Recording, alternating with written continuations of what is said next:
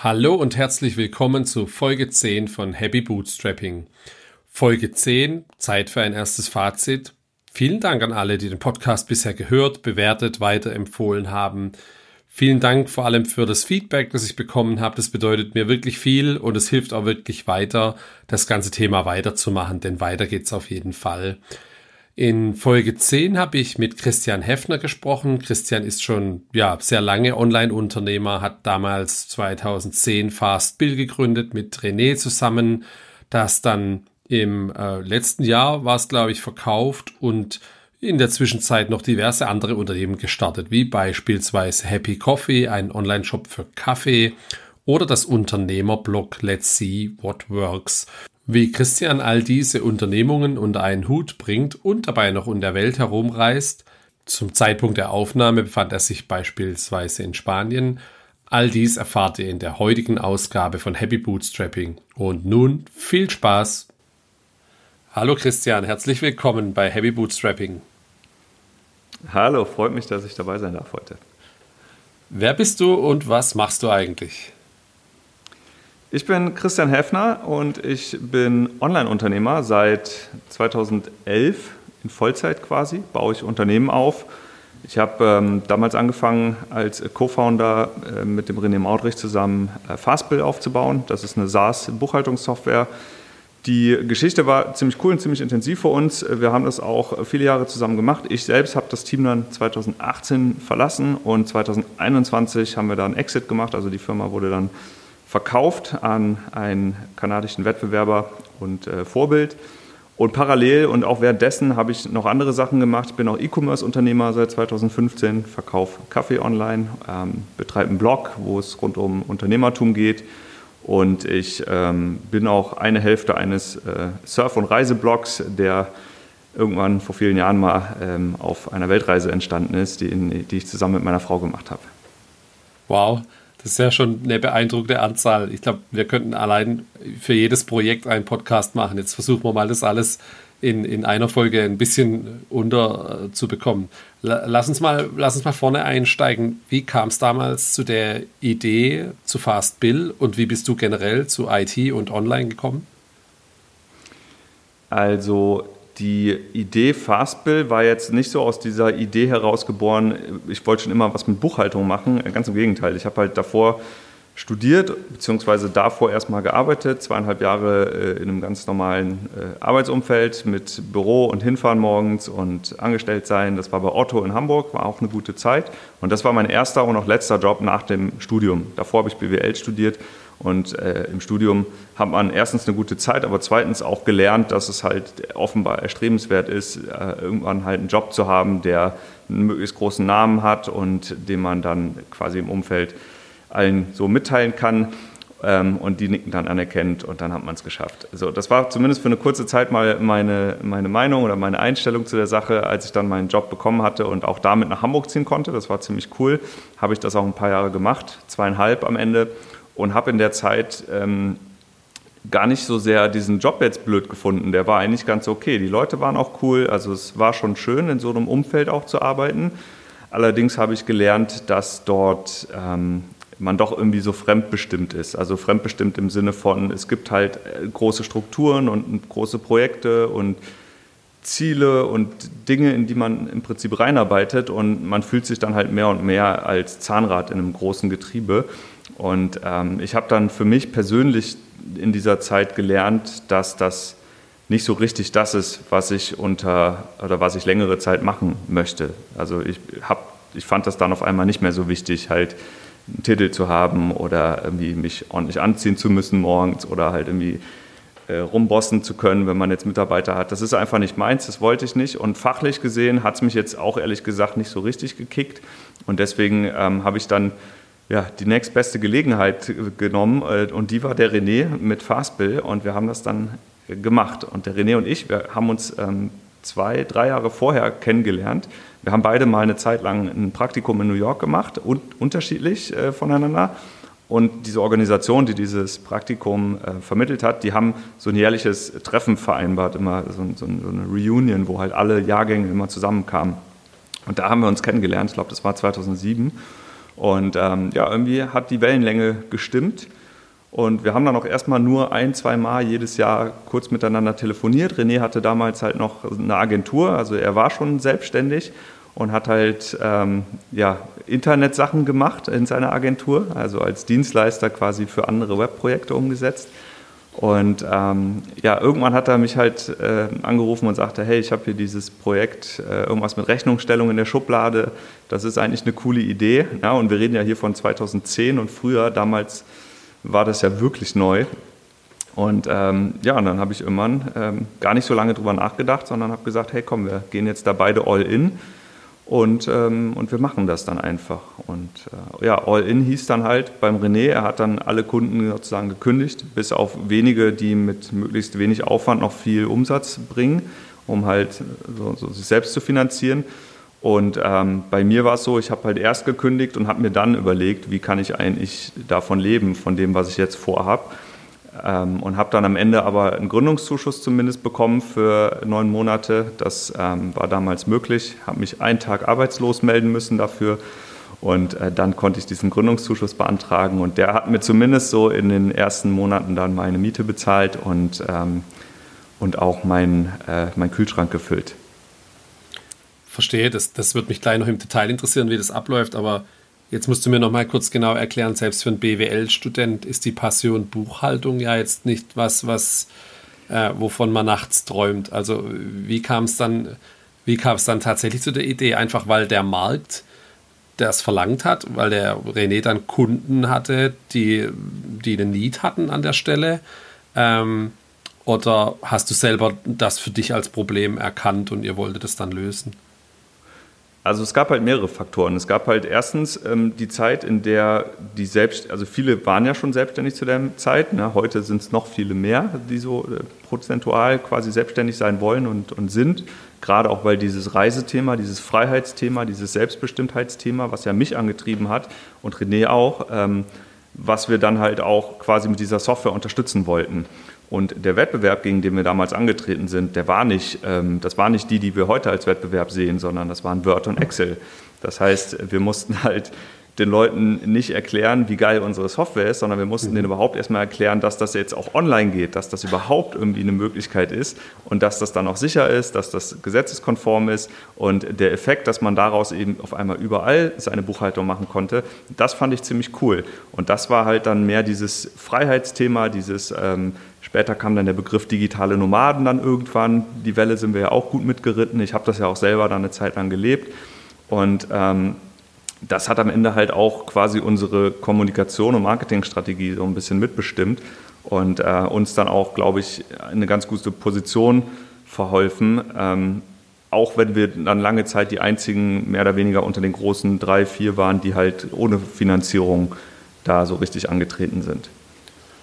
Und dann hast du die neun Monate den, den Zuschuss bekommen und konntest du dann im zehnten Monat dir schon, also hat die Firma dann damals schon den Umsatz gemacht, damit du Miete, Essen und Trinken bezahlen konntest? Ähm, ja, irgendwie hat das so geklappt. Also ich hatte ja damals, oder wir beide, René und ich, wir hatten ja damals unsere äh, Partnerin, äh, heute Frauen. Ähm, die haben zumindest einen Teil des Gehalts auch verdient und so konnten wir dann halt zumindest so ein bisschen das Risiko äh, auch auf die mit abstreuen.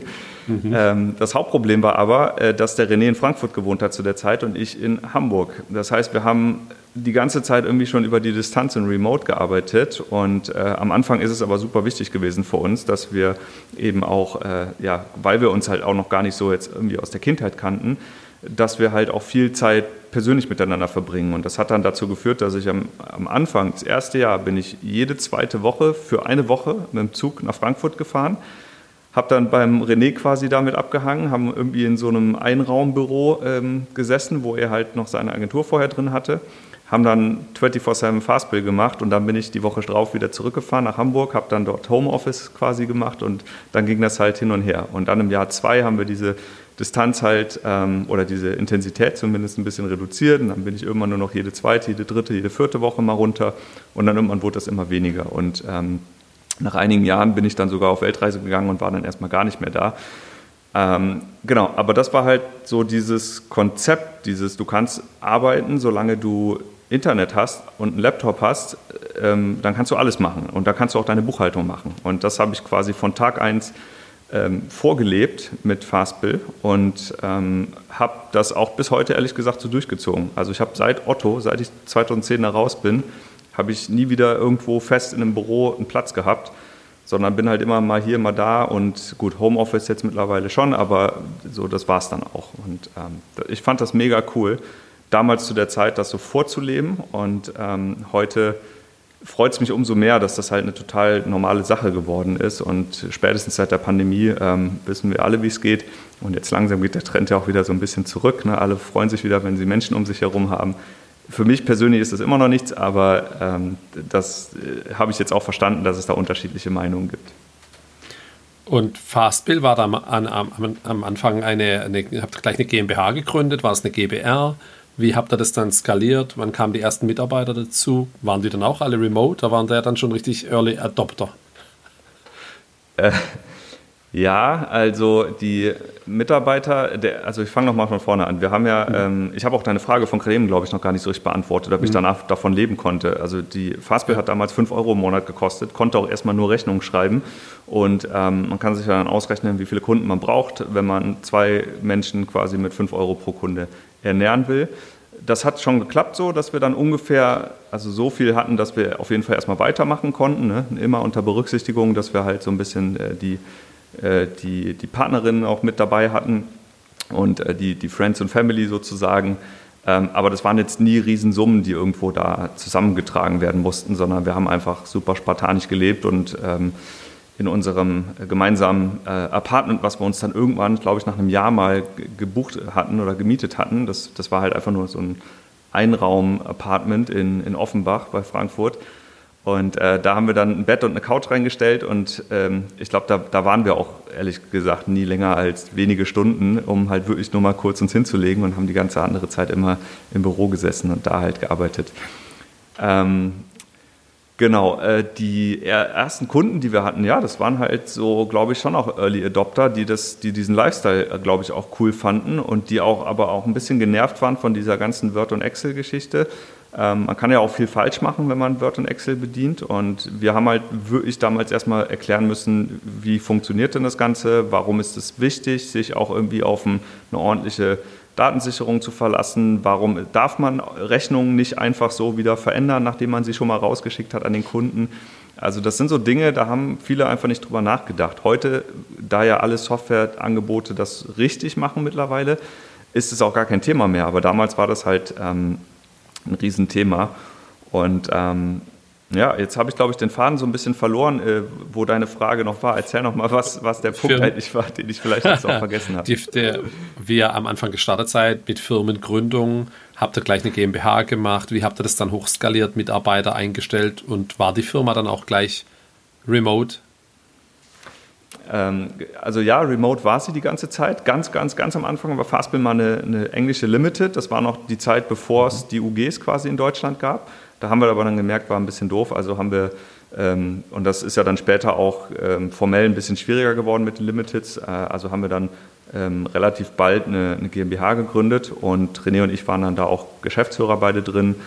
Und wir haben ähm, den ersten Mitarbeiter, lass mal überlegen, ich glaube, das hat so zwei Jahre, würde ich sagen, mindestens gedauert. Vielleicht waren es auch drei. Ähm, und das waren am Anfang Support. Ähm, die uns unterstützt haben. Also studentische Mitarbeiter, die uns vor allem erstmal im Support geholfen haben. Ich glaube, das ist in jedem SaaS-Startup immer die erste Position, die besetzt wird. Und im Nachhinein ist es auch immer die beste Position, egal wer in irgendeinem Unternehmen anfängt, der sollte immer im Support anfangen, weil er da halt die, äh, die Kunden erstmal kennenlernt und deren Wünsche und Hoffnungen und Träume und auch Probleme äh, kennenlernt. Äh, das macht auf jeden Fall total Sinn. Und äh, genau, das waren dann einige Jahre halt erstmal nur mit Studenten irgendwie ähm, zusammenarbeiten. Und ich glaube, der erste richtige Mitarbeiter, also mit normalem, vollem Gehalt, das war mein Zwillingsbruder damals. Der ist, glaube ich, dreieinhalb Jahre oder vier Jahre nach Start ähm, ist er dazugekommen. Oder dreieinhalb Jahre, irgendwie so. Ähm, der war damals in einer Situation, die, ähm, wo er also hatte zwei kleine Kinder zu der Zeit und wollte einfach mehr Zeit mit denen verbringen. Und da der halt, ja, irgendwie wusste ich ja, wer er ist und wie er arbeitet und was er kann. Und dann haben wir gesagt, gut, hier, wir können jemanden im Sales-Bereich brauchen, dann ähm, machst du hier jetzt mit. Und äh, dann hat er am Ende auch äh, wirklich lange mitgemacht. Ich glaube, es waren vier oder fünf Jahre, die er äh, Teil des Teams war und äh, dann mit den anderen gewachsen ist. Genau, und dann, ich glaube, so nach vier, fünf Jahren erst haben wir angefangen, so nach und nach wirklich Leute aufzubauen, weil dann halt auch das, das Umsatzvolumen entsprechend gestiegen ist und wir dann auch irgendwann halt angefangen haben, durch mehr Funktionen mehr Preise äh, verlangen zu können oder höhere Preise verlangen zu können. Ja, und so ist das dann quasi nach und nach gewachsen. Und ähm, ich glaube, wir waren dann irgendwann 2016 an dem Punkt, also das war ungefähr fünf Jahre nachdem wir gestartet sind. Das war da der Punkt, wo die Firma schon relativ groß war, ich sag mal so 25 Leute oder sowas. Und ähm, wo ich dann persönlich aber die Entscheidung gefällt habe, dass ich gerne mal auf Weltreise gehen wollen würde mit der Heidi zusammen, mit meiner Frau. Und trotzdem aber halt in dieser Funktion als Geschäftsführer und CMO weiter Fastbill mache. Ähm, und auf der einen Seite wollte ich das halt persönlich schon länger machen und fand das halt cool. Und auf der anderen Seite war das aber die ultimative Challenge sozusagen, um das auch mal zu probieren, ob das, was ich dann bis dahin fünf Jahre vor äh, habe, dass das halt auch sich so in der Praxis umsetzen lässt. Und das halt nicht nur jetzt als irgendjemand, der irgendwo arbeitet, sondern quasi als Geschäftsführer in einem Unternehmen, ähm, was halt äh, irgendwie wachsen will. Und ähm, das haben wir auch dann halt in der Vermarktung natürlich so ein bisschen mitgenutzt und hat uns, glaube ich, unterm Strich schon ähm, Rückenwind gegeben. Aber ich muss sagen, persönlich war es halt eine unheimliche Challenge, eine unheimliche Herausforderung weil ähm, also gerade so bei, der, bei dem Thema Zeitverschiebung äh, ist dann doch irgendwann das Limit erreicht. Ich habe für mich so im Nachhinein festgestellt, alles bis sechs Stunden, also alles bis Bali ist, kann man machen. Ja, und alles darüber hinaus wird dann schon anstrengend. Ja, gerade wenn man dann in Neuseeland, Australien sitzt, du hast dann zwölf Stunden und mehr Zeitverschiebung. Ich bin dann teilweise nachts um elf oder halb zwölf erst an den Schreibtisch gegangen, um wenigstens noch so ein bisschen Überschneidung zu haben und habe dann da irgendwie die Nacht durchgeackert ich weiß auch noch ganz genau, wie ich dann irgendwann mal in, in Kanada saß und äh, irgendwie, es war ein Angriff, Hackerangriff oder sowas und wir mussten halt kommunizieren nach draußen, dass halt gerade bei uns irgendwie ähm, was nicht so gut läuft. Und dann sitzt du da halt, ne? Ich war total erkältet, ich war, es war mitten in der Nacht, ich hatte mega Jetlag, ich war richtig fertig und musste aber halt da irgendwie dann zumindest das Nötigste halt machen. Und ähm, ja, dann irgendwann nach, nach anderthalb Jahren Reise, ähm, in denen ja auch wir weiter gewachsen sind als Firma und in denen ich dann immer weniger Leute persönlich kannte, weil die Firma kam natürlich, kamen immer neue Leute dazu, ähm, war es dann auch irgendwann halt ein bisschen schwierig, so dieses, äh, ich sag mal, persönliche Verhältnis beizubehalten zu den neuen Leuten. Ähm, für neue Mitarbeiter, und das kann ich auch nachvollziehen, war es immer ein bisschen schwer nachzuvollziehen, dass der Chef dann jetzt irgendwo halt, oder einer der Chefs irgendwo halt in der Welt sitzt und surft wenn die da halt in Frankfurt im Office sitzen sollten. Und äh, deswegen war das für die Zeit, in der ich es gemacht habe, war das wirklich cool, aber langfristig wäre das halt keine Option gewesen. Und ähm, deswegen war halt dann irgendwann die Entscheidung, wie wollen wir weitermachen und äh, wie will ich persönlich vor allem weitermachen. Und habe dann deswegen auch entschieden, hey, ich will jetzt eigentlich nicht so dieses ähm, wieder irgendwo fest im Büro sein und an einem festen Ort sein. Ich will einfach noch ein bisschen mich weiter bewegen und habe dann entschieden, wirklich aus persönlichen Gründen und das mit René dann besprochen, dass ich halt lieber ähm, rausgehe aus dem Team, das operative Team erstmal verlasse, wir halt dann jemanden suchen, der mich ersetzen kann. Und bis dahin, klar, mache ich noch alles weiter, aber das war mehr so eine, so eine einjahres-ausfädigen Übergangsphase. Ja, dann war ich halt irgendwann raus und habe dann auch angefangen, quasi intensiv an meinen anderen Projekten zu arbeiten, vor allem an Happy Coffee und ähm, so richtig ganz raus mit Shares verkaufen war ich dann erst äh, 2021, als Fastbill dann ähm, quasi verkauft wurde an, an FreshBooks. Und äh, ja, René ist ja bis heute noch in der Firma als Geschäftsführer. Also die Fastbill GmbH gibt es jetzt immer noch. Ist immer noch in Frankfurt, immer noch quasi deutsches Team, aber der Eigentümer ist eben jetzt die FreshBooks in äh, Kanada. Und ähm, ja, so hat sich die Geschichte für uns nach, äh, ich sag mal, rund zehn Jahren äh, wirklich zu einem ganz guten Ergebnis äh, gewendet, weil, ähm, ja, also, weil FreshBooks war für uns auch von Anfang an immer halt so ein bisschen das Unternehmen, wo wir gerne rübergeguckt haben über den Teich. Ne? Die haben das wirklich sehr gut gemacht, waren auch ein paar Jahre vor uns schon am Start und haben aber auch wirklich halt das Momentum mitgenommen in der ganzen Zeit. Und heute ist es ja eine milliardenbewertete Firma. Ähm, also für uns auf jeden Fall ähm, ein, ich sag mal, wirtschaftlicher, aber auch ein emotionaler Erfolg und äh, tolles Ende des Kapitels. War das dann euer Vorbild, an dem ihr das am Ende dann verkauft habt? Kann man das so sagen? Ja, also Vorbild im Sinne von inspirieren, ja. Der, mhm. der Mac McDermott, der das, äh, Matt McDermott, der das gemacht hat, ist auf jeden Fall ähm, ein cooler Typ. Und wie die es halt aufgezogen haben, wie die ihre Software gestaltet haben, wie die kommuniziert haben, also dass die alles auch ein bisschen auf, ich sag mal, schöne User Experience, schöne, schönes User Interface getrimmt haben und eben jetzt nicht so äh, eine, eine Tabellen basierte Buchhaltungssoftware gebaut haben. Ähm, klar, die haben uns auf jeden Fall super inspiriert und äh, der Markt in Deutschland ist halt auch viel, viel später erst sozusagen erwachsen. Ja, da kamen ja dann irgendwann Wettbewerber aus dem Hause äh, Haufe Lexware, ne, sowas wie LexOffice, Zefdesk, äh, Buchhaltungsbutler, Papierkram, was es da heute alles so gibt. Die haben alle coole Lösungen ne? und äh, jeder hat so auch so ein bisschen seinen, seinen Fokus halt in verschiedenen Segmenten. Ich habe mir jetzt gerade kürzlich nochmal für einen Beitrag auf meinem Blog ähm, alle Wettbewerber im Detail angeschaut. Also es ist wirklich cool, was da so rundum ent entstanden ist. Ähm, aber es gibt eben halt, wie gesagt, Fastbill fokussiert sich zum Beispiel viel mehr auf das Thema Automatisierung und User Interface als andere. Andere äh, können halt dafür irgendwie mehr Reports machen oder sogar eine Bilanz erzeugen und sowas, wer das will.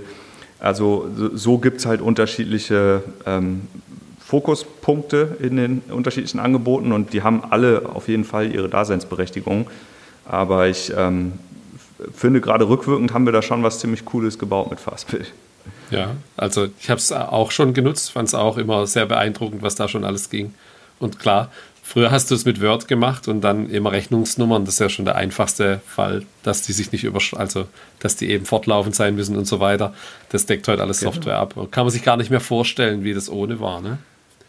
Ja, ja, das hat sich wirklich dann äh, schnell gedreht, so die, die Welt. Und da bin ich auch dankbar für. Aber wir haben uns selber immer so ein Stück weit auch als Pioniere gesehen und das dann auch entsprechend halt in der Vermarktung genutzt. Ne? Wir hatten dann auch immer so lustige T-Shirts mal gedruckt, wo drauf stand, Chuck Norris braucht kein Büro. Und also diese digitale Nomadenwelle haben wir komplett mitgenommen. Aha. Und ähm, so lange, bis wir es alle nicht mehr hören konnten. Aber es, es war eine gute Zeit, auf jeden Fall.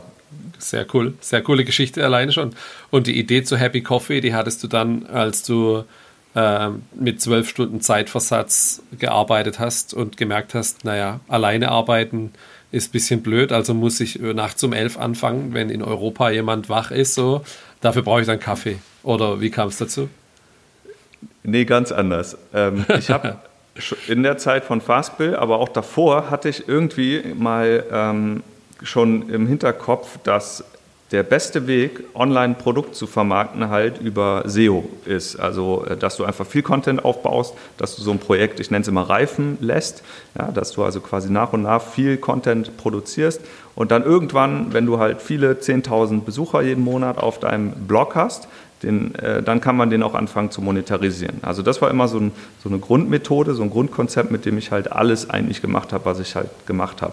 Und es sind noch viele mehr Seiten entstanden, äh, die ich versucht habe aufzubauen mit den Jahren. Aber die drei, also lsww.de, mehrdavon.com und happycoffee.org, das sind die drei, die jetzt aktuell quasi übrig geblieben sind, erfolgreich geblieben sind. Und ähm, so war es auch bei Happy Coffee damals. Ich habe die Domain gekauft 2007. Das sind drei Jahre, bevor ich Fastbill angefangen habe. Oder waren es 2008? Aber es sind auf jeden Fall einige Jahre vor Fastbill habe ich diese Domain schon gekauft mit dem Hintergedanken, ich hätte schon Lust, dieses Thema mal zu bedienen. Also da war es wirklich so diese Lust, das Thema Nachhaltigkeit zu bedienen und ähm, das Ganze halt irgendwie rund um das Produkt Kaffee zu verpacken. Und so war es dann auch. Ich habe am Anfang erstmal viele Jahre gebloggt, habe auch dann mir dort mit Studenten ähm, Unterstützung reingeholt, sodass wir also versucht haben, einfach regelmäßig Content zu veröffentlichen auf dem Blog Happy Coffee. Ähm, immer dann schon mit einem Fokus auch Kaffee, wobei der war ganz am Anfang gar nicht so sehr da, der Fokus. Und ähm, 2014 oder 2015, wo ich noch quasi in Fastbill aktiv war, hatten wir, sagen wir mal, 15.000 Besucher im Monat auf dem Blog. Und ähm, dann habe ich halt mit der Heidi überlegt, ey, wollen wir nicht Kaffee verkaufen? So, warum eigentlich nicht? Die Heidi war übrigens zu der Zeit noch, ähm, die, hat, die hat promoviert in der Zeit, die hatte danach auch einen Job, die hatte davor auch einen Job, also die war lange Jahre ganz normal irgendwo anders angestellt und mhm. hat halt da ihr, ihr Zeug gemacht. Die ist also nicht mit mir parallel von Anfang an Online-Unternehmerin gewesen. Ähm, ja, und dann haben wir aber irgendwann, habe ich angefangen, mich mit dem Produkt Kaffee zu beschäftigen, habe mit vielen Röstereien äh, gesprochen, bin hingefahren, habe Kaffee probiert und daraus ist dann halt irgendwann das Produkt Happy Coffee entstanden. Und ähm, ich wollte damals diese so eine Einproduktstrategie fahren, ja, so wie Apple halt gesagt hat, das ist das iPhone. Ja, da gab es nicht das iPhone 1 bis, bis was auch immer. Heute gibt es ja viele Modelle, 14. das stimmt tatsächlich. Pro genau. Max, ähm, aber, aber dass du jedes Jahr quasi nur das eine Telefon hast und die Leute haben halt nicht überlegt, nehme ich jetzt das A oder B, sondern ich nehme das iPhone. Und genau, mittlerweile gibt es ja Pro, Pro Max und so weiter. Ähm, ja, und so war es dann auch bei Happy Coffee. Ich habe zwei Jahre lang, habe ich glaube ich nur eine Sorte gehabt, also eine Bohne. Die haben wir dann einmal in Kaffee und in Espresso-Röstung verkauft, also zwei Produkte. Und ähm, dann, ich glaube erst nach zwei oder drei Jahren, als Kunden gesagt haben, ja, der ist cool, der Kaffee, aber können wir nicht auch mal irgendwie was anderes probieren? Äh, dann kam halt so langsam erst die Idee, okay, lass mal andere Sorten einführen. Heute sind wir immer noch super schlank sozusagen in unserer Struktur. Ich glaube, wir haben neun verschiedene Bohnen, die wir dann nochmal in unterschiedlichen Graden rösten, in jeweils unterschiedlichen Größen anbieten und dann haben wir, kommen wir, glaube ich, jetzt auf 32 SKUs, ähm, aber immer noch super, super überschaubar. Und ähm, ja, so ist dann irgendwie Happy Coffee als Produkt sozusagen entstanden und habe das dann nach und nach als E-Commerce weiter aufgebaut, habe da auch viel gelernt, bin ja komplett neu in dem Thema gewesen. Und ähm, 2021 war es dann soweit, dass wir sogar das erste Mal über eine Million Euro Umsatz äh, im Kaffee-Business gemacht hatten, was ziemlich cool war. Und das, obwohl wir ausschließlich ein B2C-Brand haben. Also wir machen nichts mit Händlern, wir machen auch nur online und ähm, sind bis jetzt nur zu dritt im Team. Und dafür fand ich das dann auf jeden Fall schon eine ganz coole Sache, und ähm, hatte dafür jetzt auch gerade noch mal zwei Jahre oder so die anderen Projekte so ein bisschen vernachlässigt. Jetzt gerade shiftet sich das wieder. Ähm, Happy Coffee ist eigentlich an einem ganz guten Punkt, auch wenn wir da jetzt neue Herausforderungen haben durch Shopwechsel und so weiter. Aber ähm, so alles in allem ist es auf jeden Fall mittlerweile ein solides Projekt, sodass jetzt die anderen wieder ein bisschen mehr Fokus bekommen können. Aber das heißt, du hast jetzt dann tatsächlich, das war mir jetzt gar nicht so klar, dass Happy Coffee zuerst ein reines Kaffeeblock war, konnte ich da dann Kaffeemaschinentests lesen und Kaffeesorten oder Malgrad, wie stelle ich ihn richtig ein oder was für Content habt ihr da am Anfang dann produziert, bevor es dann im Endeffekt eine Marke für, äh, für den Kaffeeshop wurde? Also ähm, die Zielgruppe waren halt, ich sag mal, Bio-Käufer, ja, Leute, die sich halt gerne für äh, hochwertige, nachhaltig produzierte Lebensmittel interessieren. Das kann aber auch ein Kuchen sein, der einfach mit einem hochwertigem Material gebaut wurde. Das kann, äh, das kann, äh, können Reisen sein. Ja, wir hatten auch mal teilweise über sowas wie Greenpeace Energy und so geschrieben. Also alles, was irgendwie rund um Nachhaltigkeit ist, das war im Prinzip so das Hauptthema. Und dass der Fokus auf das Produkt Kaffee dann immer gewandelt ist, das kam halt dann aus der Natur der Sache heraus, weil das Produkt halt auf einmal da war. Also haben wir dann erst angefangen, tatsächlich auch vermehrt über Kaffeemaschinen, Zubereitung, Kaffees und so weiter zu schreiben. Ähm, und heute ist das auch quasi der, der Hauptfokus im Content. Aber ähm, damals war, ich wollte halt erstmal die Leute erreichen, von denen ich dachte, dass die halt auch so einen hochwertigen Kaffee wollen. Ja, wir sind ja auch jetzt in einem Markt unterwegs mit Kaffee. Wenn man sich jetzt mal den ganz großen Kaffeemarkt 100 Prozent anschaut, dann hast du halt 80 Prozent oder mehr ist halt Supermarktkaffee. Ja, das sind halt Leute, die einfach gerne ähm, möglichst günstig kaufen. Hauptsache, das, was rauskommt, ist irgendwie braun und heiß. Aber es muss halt keine besonderen Ansprüche erfüllen. Und dann haben wir halt ungefähr 15 Prozent Leute, die halt Fokus auf hochwertige Qualität generell in Produkten legen, vor allem in Lebensmitteln, auch bei Kaffee, die halt da auch mal was schmecken wollen und halt vor allem auch diese soziale Komponente wichtig finden. Wir machen ja bei uns, nennen wir das Direct Trade, das heißt, wir wissen, woher der Kaffee kommt. Wir sagen auch von jedem Kaffee, wo er herkommt, von welcher Kooperative. Wir sind da relativ transparent. Und, ähm, und dann gibt es nochmal so 5% ungefähr, ist der Kaffee-Nerd-Markt.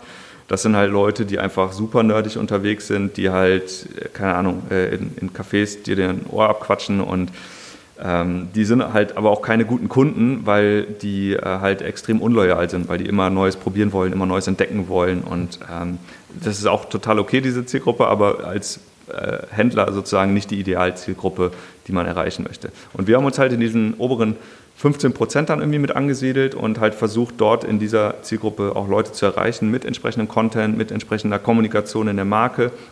Wir wollten jetzt auch nicht wie das nächste Industriekaffeeprodukt aussehen, sondern haben auch hier, so ein bisschen wie bei Fastbill auch, da sieht man vielleicht die Parallele, uns bewusst für eine bunte, spielerische Markengestaltung, Verpackung und so weiter entschieden ähm, und wollten aber auch hier, ja, auch wieder eine Parallele zu Fastbill, ähm, eine maximal gute User Experience ähm, ermöglichen. Und dazu zählte zum Beispiel auch, dass wir damals auf Shopify ähm, gewechselt sind äh, oder damit gestartet. Ja, wir haben nicht gestartet, wir hatten, glaube ich, mal XT-Commerce ganz am Anfang. Und dann irgendwann Shopify, als es halt verfügbar war. Und dann auch Abos angeboten, was sehr erfolgreich war. Ähm, und für die Kunden war das halt so ein Convenience-Ding, weil die halt, wenn sie denn ihr Produkt gefunden hatten, einmal ihren Kaffee und den Geschmack auch sozusagen akquiriert hatten, gelernt hatten, dann bleiben die halt auch relativ lang. Und ähm, da ist so ein Abo auf jeden Fall eine richtig gute Lösung. Ähm, und wir haben das halt so gestaltet, dass das wirklich eine gute Lösung ist für alle. Also, dass wir weniger akquirieren mussten und den Kunden quasi nicht retargeten mussten, sondern wir haben dann halt äh, immer 10% Dauerrabatt für Abokunden gegeben und denen die Möglichkeit geschaffen, dass die halt ihr Abo immer komplett selbst gestalten konnten, dass sie das verschieben konnten. Die haben auch immer vor jeder Lieferung eine Erinnerung bekommen per SMS oder E-Mail und konnten dann halt nochmal checken, haben sie ausreichend Bestand, ja oder nein was besonders wichtig ist, weil wir gesagt haben, hey, wir verstehen Kaffee als frische Produkt. Ähm, bitte kauf nicht 10 Kilo, weil sie im Angebot sind und leg sie für ein Jahr in deinen Keller, sondern kauf immer nur so viel, wie du in den nächsten vier bis maximal acht Wochen trinken kannst und dann erst irgendwie ein, zwei Wochen bevor der leer geht, bestell nach. Und das war halt die Grundidee vom Abo, ähm, die bis heute eigentlich so beibehalten wurde und auch, ja, wie gesagt, gut funktioniert hat und sich auch jetzt, also mit Pandemie hat sich das für uns richtig gut entwickelt. Ja, wir waren einer der Profiteure damals, weil alle auf einmal zu Hause waren und mehr Kaffee trinken wollten ähm, und sich auch mal was gönnen wollten, wenn sie sonst schon nichts machen konnten, dann wollten sie wenigstens guten Kaffee haben. Also für uns hat das wirklich zur richtigen Zeit ähm, in die Karten gespielt. Aber ähm, jetzt die aktuelle Krise, ähm, also Inflation, Krieg, ähm, das sind halt Dinge, die uns mindestens genauso hart getroffen haben. Und deswegen war 22 jetzt auch das erste Jahr, in dem wir äh, 30 Prozent nach unten gewachsen sind. Also äh, leider halt den Trend nicht fortführen konnten. Ich bin optimistisch, dass das irgendwann wieder in die richtige Richtung sich entwickelt, aber ähm, das war auf jeden Fall ja, ein nicht so gutes Jahr und ähm, ist jetzt nicht so, dass das irgendwie eine tiefe, uns als Unternehmen in eine tiefe Krise gestürzt hat. Ich würde es halt eher mal als eine schlechte Phase jetzt bezeichnen, als irgendwie eine existenzielle Bedrohung. Aber es hat mir doch nochmal verdeutlicht, dass es wichtig ist, eben Risiken zu streuen und ähm, hat, hat mir auch nochmal sozusagen die Motivation gegeben, wieder die anderen Sachen, die wir ohnehin schon haben, quasi nochmal äh, zu überdenken und auch hier zu gucken, so was kann man da eigentlich für ein Business draus machen und ähm, ja, wie, wie kann man da halt jetzt vorwärts gehen. Äh, genau, und das ist halt auch der Grund, warum ich jetzt zum Beispiel wieder vermehrt LSBW mache, ähm, weil das Thema auch cool ist, weil es mir Spaß macht und ich bin halt jemand, der hat nie so richtig auf Geldverdienen optimiert. Also klar, Geld verdienen ist gut und wichtig und soll man auch machen. Aber ich wollte immer irgendwie auf Freiheit, auf Freizeit und Freiheit und Bewegungsmöglichkeiten optimieren und wollte immer in der Lage sein zu tun, was ich will und wann ich will. Und das müsste halt auch beinhalten, dass wenn ich irgendwann jetzt, sagen wir mal, in ein paar Jahren keine Lust mehr auf Kaffee hätte, dass ich dann sagen kann, ich mache jetzt halt was anderes, worauf ich Lust habe, weil ich habe ja noch ganz viele andere Sachen. Mhm. Und das geht halt immer nur, wenn man parallel aus diesem Bootstrapping-Gedanken heraus halt schon mal so ein paar Sachen auf die Reise bringt und schon mal anfängt, zumindest mit einer Content-Strategie und lieber viele, viele, viele kleine Schritte machen, die dann halt in fünf Jahren gut aussehen, als wenn man jetzt von vornherein einmal den Druck hat, innerhalb von einem halben Jahr, keine Ahnung, schon riesengroß zu sein, damit, ja. halt, damit halt die Investoren nachliefern wollen, wenn man denn welche mhm. hat. Ähm, das fand ich halt immer nie so richtig attraktiv, dieses Modell. Und äh, deswegen Bootstrapping nach wie vor mein Ansatz. Außer bei Fastbill, wo wir dann irgendwann im Jahr sieben oder so Geld aufgenommen hatten, ähm, habe ich das bisher auch nie irgendwo sonst anders in Erwägung gezogen. Also fand ich jetzt nicht so richtig erstrebenswert für mich persönlich und ähm, bin auch eigentlich ganz zufrieden mit der Entscheidung. Bevor wir gleich zur LSBW kommen, lass mal noch kurz beim Kaffee bleiben. Ähm, der USP ist ja, dass ihr direkt bei den Erzeugern einkauft, beziehungsweise bei den Röstereien das machen lasst, ähm, die dann direkt einkaufen. Jetzt hast du gesagt, ihr seid zu dritt. Das heißt, die Firma ist ja super schlank. Äh, also Heidi, du und noch jemand oder du genau. und noch zwei andere? Oder Okay. Nee, nee, Heidi ist mittlerweile dabei. Mhm. Ähm, sie hatte ja, ich wollte ja damals äh, zur, zur Weltreise, die wir gemacht haben, das war 2016, mhm. Mitte 2016, ähm, da war im Prinzip alles geklärt, dass wir das machen konnten. Das einzige Problem war, dass Heidi halt noch einen Job hatte, der erfordert hat, dass sie da hingehen sollte in Hamburg. Und dann habe ich gesagt, hey komm, äh, wie sieht's aus, willst du nicht mitmachen? Und ähm, ja, dann haben wir, haben wir das gemacht. Ähm, die einzige Bedingung war, ich musste sie heiraten. Das habe ich dann auch gemacht. Nicht deswegen natürlich, aber sie hat gesagt, äh, komm, dann wenn dann all in und dann haben wir all in gemacht und das war super. Ja, und Sehr seitdem cool. ähm, sind wir jetzt äh, Ehepartner, aber auch Geschäftspartner, haben uns die Firma geteilt und ähm, ja, machen das jetzt zusammen. Ne? Sie macht so redaktionelle Geschichten, ich mache halt äh, Prozess und alles andere. Aber genau. dadurch, dass er jetzt nicht ortsgebunden arbeitet, muss er den Kaffee jemand probieren, rösten, verschicken, Retoure machen und sowas. Wie habt ihr das vom Setup her gebaut? Genau, wir arbeiten mit einem ähm, Röster zusammen von Anfang an in Hamburg. Das ist ähm, eine Partnerrösterei von uns, auch ein Familienbetrieb. Ähm, und mit denen zusammen recherchieren wir sozusagen unsere Produkte. Also die wiederum kaufen dann ähm, die Produkte ein bei der äh, bei den Plantagen, bei den Kooperativen.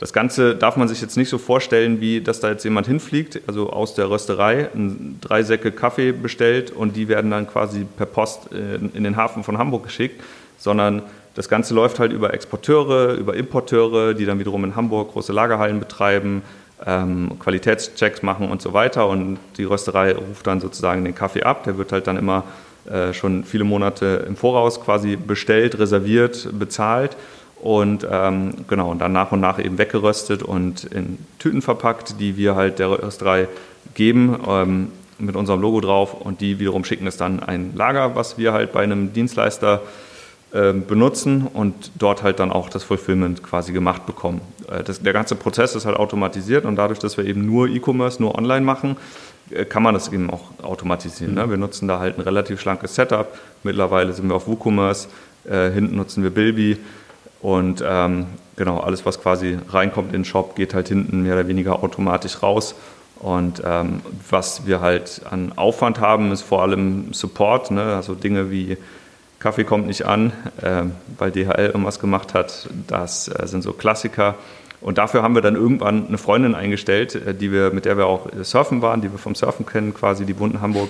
Und ähm, ja, die ist jetzt Teil des Teams seit zweieinhalb Jahren und macht halt äh, bei uns Support mit sodass ich mich halt jetzt auch wieder mehr um, um eben Prozess und Marketing kümmern kann. Ähm, genau, und mal gucken, wie weit das jetzt dann auch so geht, ähm, beziehungsweise wann die Firma wie weiter wächst. Äh, wie ich habe ja gerade gesagt, Krise ist jetzt gerade erstmal voll im Gange noch, aber irgendwann ähm, gucken wir mal, wohin die Reise geht.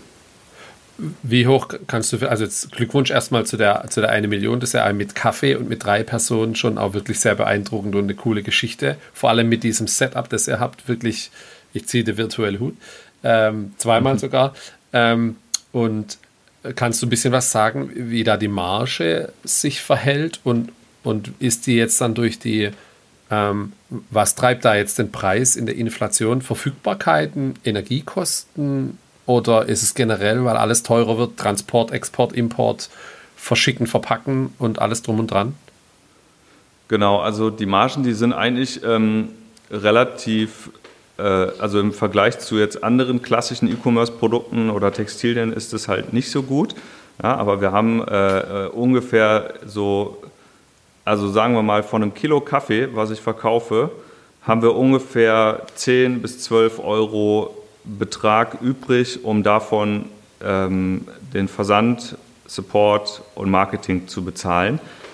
Und ähm, das kann man halt quasi mit einer gewissen Menge dann auch ganz gut streuen. Ja, wir haben halt auch deswegen immer versucht, relativ streng auf Marketingkanäle zu setzen, die eben nicht so viel Geld kosten. Ja, SEO ganz vorne mit dabei, Markenbildung natürlich auch. Ähm, was wir halt immer nur so ein bisschen gemacht haben, mit ein paar hundert bis wenigen tausend Euro, äh, ist zum Beispiel Google Ads oder Facebook Ads. Na, Facebook machen wir gerade gar nicht oder TikTok oder irgendwelche Ads.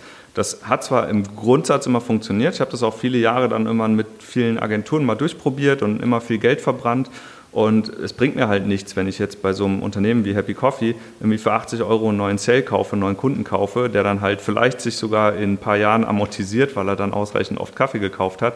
Das ist einfach nicht so richtig der Case. Ne? Mhm. Bei Google Ads ist es halt ein bisschen anders. Da ist halt die Nachfrage natürlich da, aber die ist auch begrenzt. Ne? gerade wenn man auf, ich sag mal, relevante Kauf-Keywords setzt, und die halt bucht, dann kommst du zwar irgendwie auf ein paar Sales am Tag, aber jetzt auch nicht so, dass man da den Hahn einfach nur aufdrehen müsste. Deswegen ist es auch schwierig, hier über einen VC-Case nachzudenken, weil ich wüsste gar nicht, was ich mit dem Geld jetzt groß machen soll, außer zum Beispiel Cafés aufzumachen und das wiederum wäre aber halt eine Richtung, die ich gar nicht haben will. Hm. Insofern, ähm, genau, andere Länder könnte man auch überlegen, so das wäre noch was, aber ähm, insofern, wir, wir, leben ja davon, dass wir Kunden, die wir einmal rangeholt haben, dass die ja noch wirklich lange bei uns bleiben. Und wir haben halt jetzt mal im E-Commerce-Vergleich wirklich coole Zahlen. Also wir reden von 80% Wiederkehrerquote jeden hm. Monat.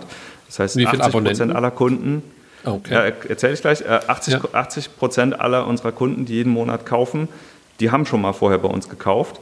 Und von diesen äh, 80% ist ungefähr die Hälfte sind Abokunden. Ja, und wir haben so ungefähr 1300 aktive Abokunden, glaube ich, aktuell, ähm, die halt einfach regelmäßig bei uns über diesen Weg Kaffee kaufen und dann halt nochmal ein paar mehr, die anders kaufen. Ne? Und wir haben letztes Jahr, ähm, glaube ich, waren es fast 50 Tonnen Kaffee auf diesem Weg halt verkauft. Ne? Wie gesagt, zu dritt, irgendwie in so einer super schlanken Struktur. Und diese schlanke Struktur ist aber jetzt auch der Grund, warum wir jetzt zum Beispiel durch die Krise so gut navigieren können. Weil unser Hauptkostentreiber sind natürlich, ist, ist der Einkauf von Kaffee. Der ist zugegebenermaßen jetzt deutlich teurer geworden, aber wir haben halt unsere Preise einfach dann angehoben, mussten auch hier natürlich entsprechend kommunizieren. Wir waren immer transparent. Zum Beispiel Gaspreise. Kaffee wird ja mit Gas geröstet, das ist ein Riesenthema gewesen. Ähm, vor anderthalb Jahren hat äh, sozusagen die Kaffeekrise begonnen. Also wir haben halt, die Rohkaffeepreise sind innerhalb von, vier, von zwölf Monaten auf einmal um über 100 Prozent, 150 Prozent teilweise gestiegen. Ähm, was gut ist für die Kleinbauern, die verdienen nämlich jetzt alle mehr. Aber das hat uns natürlich am anderen Ende hart getroffen. Ähm, und dazu kamen dann halt noch diese ganzen Transportwege, ähm, zum Beispiel, was noch dazu kommt. Und äh, ja, mittlerweile sind es auch eigentlich alles, was wir halt nutzen. Ne? Also Mitarbeitergehälter bei uns. Wir mussten die Inflation ausgleichen. Selbst Software kostet auf einmal 20, 30 Prozent mehr. Ähm, also es gibt, glaube ich, keine Stelle mehr. Ja, DHL oder Versand generell ist ein Thema geworden. Dienstleister kosten natürlich jetzt mehr. Also es ist, äh, es hat mhm. sich so nach und nach innerhalb von zwölf Monaten so krass ähm, erhöht. Wir haben halt versucht, diese Preiserhöhung immer ein Stück weit auch mitzugehen äh, oder beziehungsweise weiterzugeben an die Kunden, aber konnten das jetzt auch nie eins zu eins machen. Mhm. Haben das halt immer versucht, irgendwie in so einem Rahmen zu lassen, der der halt funktioniert. Und obwohl unser Kaffee mittlerweile halt auch irgendwie 30 Prozent mehr kostet als noch vor 18 Monaten, verdienen wir halt weniger an jedem einzelnen hm. Produkt. Und das ist halt auch was, das muss man sich mal einfach so auf der Zunge zergehen lassen. Und da wundert es mich auch nicht, wenn auf einmal halt so ein bisschen die Nachfrage nachlässt, dass ähm, die Leute sich erstmal wieder sortieren müssen, ihre Budgets neu, neu ordnen müssen und ähm, dann hoffentlich irgendwann wieder mehr Geld für Kaffee ausgeben. Okay. Aber gut, kein Grund zur, zur Krise jetzt hier. Ähm, ich bleibe da optimistisch. Ich glaube, es ist so ein bisschen wie wenn man jetzt gerade im Aktienmarkt aktiv ist, äh, noch ein bisschen langen Atem mitbringen und so lange gucken, was man machen kann, aber jetzt äh, nicht in Panik verfallen und ähm, sich über die Kunden freuen, die wir halt bis heute loyal halten konnten und ähm, die halt uns unterstützen und äh, das Ganze auch ein Stück weit natürlich verstehen. Und da wir halt mit unserer Zielgruppe ohnehin in einer, ich sag mal, kaufkräftigeren Zielgruppe unterwegs sind, ist der Abfall hier jetzt vielleicht auch nicht ganz so stark wie, wie in anderen Gruppen. Okay, verstanden. Und die Idee zu Let's See What Works, die hattest du ja 2015, habe ich einen Internet, einen, einen Artikel auf Medium gefunden, warum ich jetzt kein Blogger mehr bin, heißt die Überschrift. Ähm, wie kannst du gleich mal noch erzählen, was da der Hintergrund ist? Verlinke ich auf jeden Fall auch dann in den Show Notes. Wie kam es zu der Idee, dann das war ja auch schon während Fast Bill noch und da hattest du Happy Coffee schon am Start. Und dann hast du das noch angefangen. Genau. Genau, also die Idee von Let's See What Works war, ich war ja, ähm, als ich das 2015 oder 2014 die Idee dazu hatte, zu der Zeit war ich ja schon drei oder vier Jahre lang Fastbill-Geschäftsführer und Unternehmer in dieser Online-Welt. Und ich habe da in dieser Zeit so viel gelernt, dass ich dachte, das ist echt das wäre schon cool, wenn man das irgendwie teilen könnte, weil ich einfach diesen, dieses Startup haben, dieses Startup aufbauen und dieses Leben, was man sich damit dann quasi, diesen Lifestyle, den man sich damit auch ermöglichen kann, ich fand das mega und ich wollte einfach, dass andere das auch irgendwie können. Ähm, natürlich war ich zu der Zeit so auch sehr stark in meiner Bubble irgendwie unterwegs und dachte halt, klar, das müssen alle wollen. Heute weiß ich, dass auch andere Leute einfach super gerne angestellt sind, das ist ja auch okay. Aber ähm, ja, das war halt so ein bisschen meine, meine Idee. Ich wollte halt meine Erfahrungen teilen andere daran, irgendwie an dem Wissen, was ich halt selbst gesammelt habe, mitmachen, äh, mit teilhaben lassen. Und ähm, das, was man halt vorher sonst bei irgendwelchen Mittagessen sich mit 1 zu 1 ähm, oder sich im 1 zu 1 Austausch mit anderen quasi angeeignet hat, ähm, da ist halt immer nur diese eine Person gegenüber gewesen und außerdem kostet so ein Mittagessen ja auch immer Zeit und Geld. Also habe ich gedacht, komm, schreib's im Blog, schreib's einfach mal auf, vielleicht hilft jemandem und so war es dann auch tatsächlich. Ich habe einfach wirklich meine Erfahrungen dort einfach aufgeschrieben als Blogger habe dann halt überlegt, ähm, also ich hatte gar nicht die Absicht, da auch irgendwie Geld mit zu verdienen, sondern es war halt, wenn man es wenn vielleicht irgendwie in Bezug setzen will, dann sollte das halt so eine Art Fastbill-Site-Marketing-Kanal sein, ähm, wobei das jetzt nie irgendwie von Fastbill heraus quasi gepusht wurde in irgendeiner Richtung, sondern es war halt schon immer meins und auch nur meins, aber da ich halt als Person sehr stark mit Fastbill verbunden war und ich mich dann auch als Person bei Let's See What Works quasi präsentiert habe mit meinen Ideen und Blogposts, hat das natürlich irgendwie so ein bisschen abgestrahlt. Und ähm, warum ich dann irgendwann gesagt habe, hey, ich bin jetzt doch kein Blogger mehr, war halt, dass ich gesehen habe, das ist halt ein, doch ein Aufwand. Ne? Blogger zu sein ist ein Aufwand, ist ein Job, den muss man halt auch dann so betrachten, wenn man das möchte ähm, und wachsen möchte und SEO betreiben möchte. Und das ist einfach eine Zeit, die hatte ich halt irgendwann auch nicht mehr. So, und die wollte ich dann mir auch gar nicht dafür nehmen, weil ich ja andere Sachen hatte ja, Happy Coffee, Fastbill und wollte dann irgendwie noch auf Weltreise gehen und da auch was sehen und, und surfen gehen.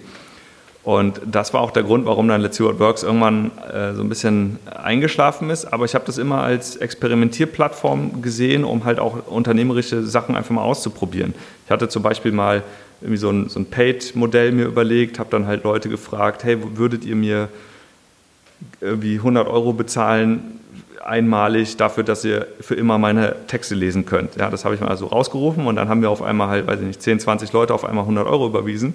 Und dann fühlte ich mich aber so in dem Moment, ach scheiße, jetzt muss ich das ja auch machen. Ne? Hatte mhm. direkt so diesen Druck, diese Verbindlichkeit äh, und habe dann gesagt, äh, wisst ihr was, ich, ich zahle euch das Geld zurück, ich bleibe lieber so, so frei und ich habe es mir anders überlegt. Dann habe ich später noch mal ähm, auch eine Paid Community angefangen zu überlegen. Also erst eine offene, dann eine Paid Community, dann mal Paid Artikel, ähm, dann hatte ich mal Werbung probiert, dann habe ich äh, Affiliate probiert. Also ich habe alles Mögliche mal probiert, einfach um es auch mal zu probieren. Und Let's See What Works, deswegen ja auch der Name, war auch tatsächlich halt für genau diesen Zweck geboren worden. Also A, um halt zu sagen, was funktioniert, so aus meiner Fastbill-Erfahrung, aber B halt auch, um das als, als Probierfläche, als Spielfläche zu nutzen, wo es mir dann auch keiner übel nimmt, wenn ich halt alle paar Wochen meine Meinung ändere und dann mal doch wieder einen Rückzieher mache. Und ähm, also das ist super, das Projekt für genau sowas.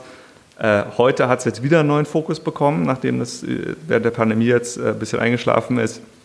Ähm, mittlerweile mache ich halt, fokussiere ich mich sehr, sehr stark auf, auf Software, auf, ich gucke mir Tools an, ich gucke mir Tools in bestimmten Segmenten an, ne, zum Beispiel Buchhaltungssoftware, Shopsysteme, äh, E-Mail-Geschichten, äh, AI ist ja gerade ein großes Thema gucke mir das einfach an. Also nicht nur im Sinne von, ich rufe mal deren, deren Website auf und schaue, was draufsteht und tippe das dann in meinem Blog ab, sondern ich melde mich überall an. Ich beschäftige mich häufig Wochen, Monate mit diesen Tools. Ich nutze die auch mal eine Weile selbst in meinem Alltag und ähm, sammle halt Erfahrung.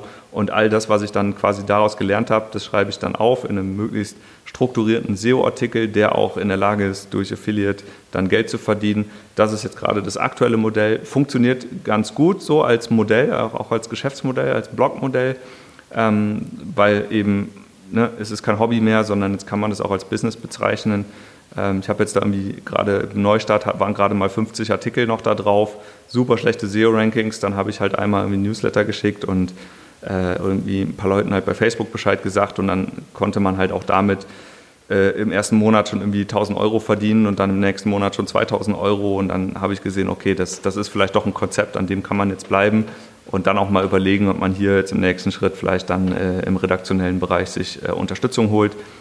Ähm, und ich mir halt ein bisschen mehr Zeit nehme, um zum Beispiel YouTube-Videos jetzt zu probieren. Ja, wieder was Neues, was ich machen will. Mhm Aber das ist halt immer so die Art und Weise, wie ich Dinge mache. Ich probiere halt viel. Ich mache sie nicht immer aus so einem Business-Kontext heraus, zumindest nicht initial, aber will sie dann halt irgendwann natürlich in eine richtige Richtung bringen, sodass man dann auch nachhaltig, also langfristig im Sinne von äh, finanziell sinnvoll auch ähm, das Ganze weiterführen. Aber es müssen jetzt nie Millionenprojekte werden, sondern bin völlig fein dafür, damit, wenn es einfach solide Projekte sind, die mich allerdings möglichst wenig Zeit kosten und ähm, ich mich dann einfach auf das fokussieren kann, worauf ich gerade Lust habe, wonach mir ist oder wenn es sein muss, auch mal wie zwei, drei Monate halt möglichst wenig mache und einfach nur irgendwo in der Sonne liege. Das ist auch eine schöne Vorstellung. Jetzt hast du, jetzt haben wir bisher nur über die Projekte geredet, die alle funktionieren, scheinbar, und manche sogar sehr gut. Was mir bei den, was mir bei viel Berichterstattung immer ein bisschen fehlt, ist, man, man erfährt meistens nicht, was hat er alles schon gemacht, was hat er nicht geklappt. Du hast erzählt, die Happy Coffee Domain hattest du 2007 oder 2008 reserviert. Wie viele Dinge hattest du in der Zeit schon probiert bist du dann verzweifelt oder hast die wieder sein lassen? Und, und wie entscheidest du, was du weitermachst und was du aufhörst? Also ich kann das gar nicht so richtig quantifizieren. Es gab halt einen Haufen Websites, die ich mal gestartet habe, so mit unterschiedlichsten ähm, Vorhaben oder Ideen dahinter. Ich hatte zum Beispiel mal eine Seite, auch ein René mal gestartet, die hieß AppShaker da haben wir, haben wir halt schon auch versucht, damals so eine Art Softwareverzeichnis aufzubauen. Mhm. Ähm, aber das hat dann irgendwie keinen Spaß gemacht und vielleicht war es zu der Zeit auch noch viel zu früh. Ich habe auch ähm, andere Blog-Sachen schon gemacht. Ich habe auch mal, bevor ich all das mit Fastbill und Studium und so, ich habe auch mal ganz früher angefangen bei eBay äh, Sachen zu kaufen, dann irgendwie Handys umzubauen und die dann halt wieder möglichst gewinnbringend zu verkaufen. Das hat dann allerdings, das Geschäft ist dann geendet an dem Punkt, wo ich die ersten Nokia 6210 kaputt gelötet habe und sie dann dem Kunden ersetzen musste. Und dann war die, äh, war, waren die Gewinner auf einmal dahin. Genau, aber so war das halt. Ne? Ich, ich war jetzt nie festgelegt auf irgendeine bestimmte Branche oder irgendein bestimmtes Thema. Ja, ich habe jetzt auch nicht so das eine Passionsthema, so beruflich gesehen, wo ich halt sagen würde, das wollte ich schon immer machen. Ähm, aber es gibt noch viele Themen, auf die habe ich halt generell Bock. Aber das muss nicht sein, dass ich daraus jetzt sofort ein Business mache. Ne? Ich mache zum Beispiel super gerne Musik, ähm, ich spiele Klavier, ich koche super gerne, ich bin bei uns im Haushalt der Koch. Ähm, ich, also sowas halt. Ich reise auch super gerne. Das wiederum haben wir so ein bisschen versucht, in mehr davon natürlich unterzubringen. Wobei wir hier, das ist immer so ein bisschen die Krux, als Surfer will man halt eigentlich nicht verraten, wo man halt tolle Wellen gefunden hat, weil sonst wird es da zu voll. Und deswegen mussten, mussten wir hier auch irgendwie eine Lösung finden, wie wir das machen, ohne halt immer zu verraten, wo es genau ist.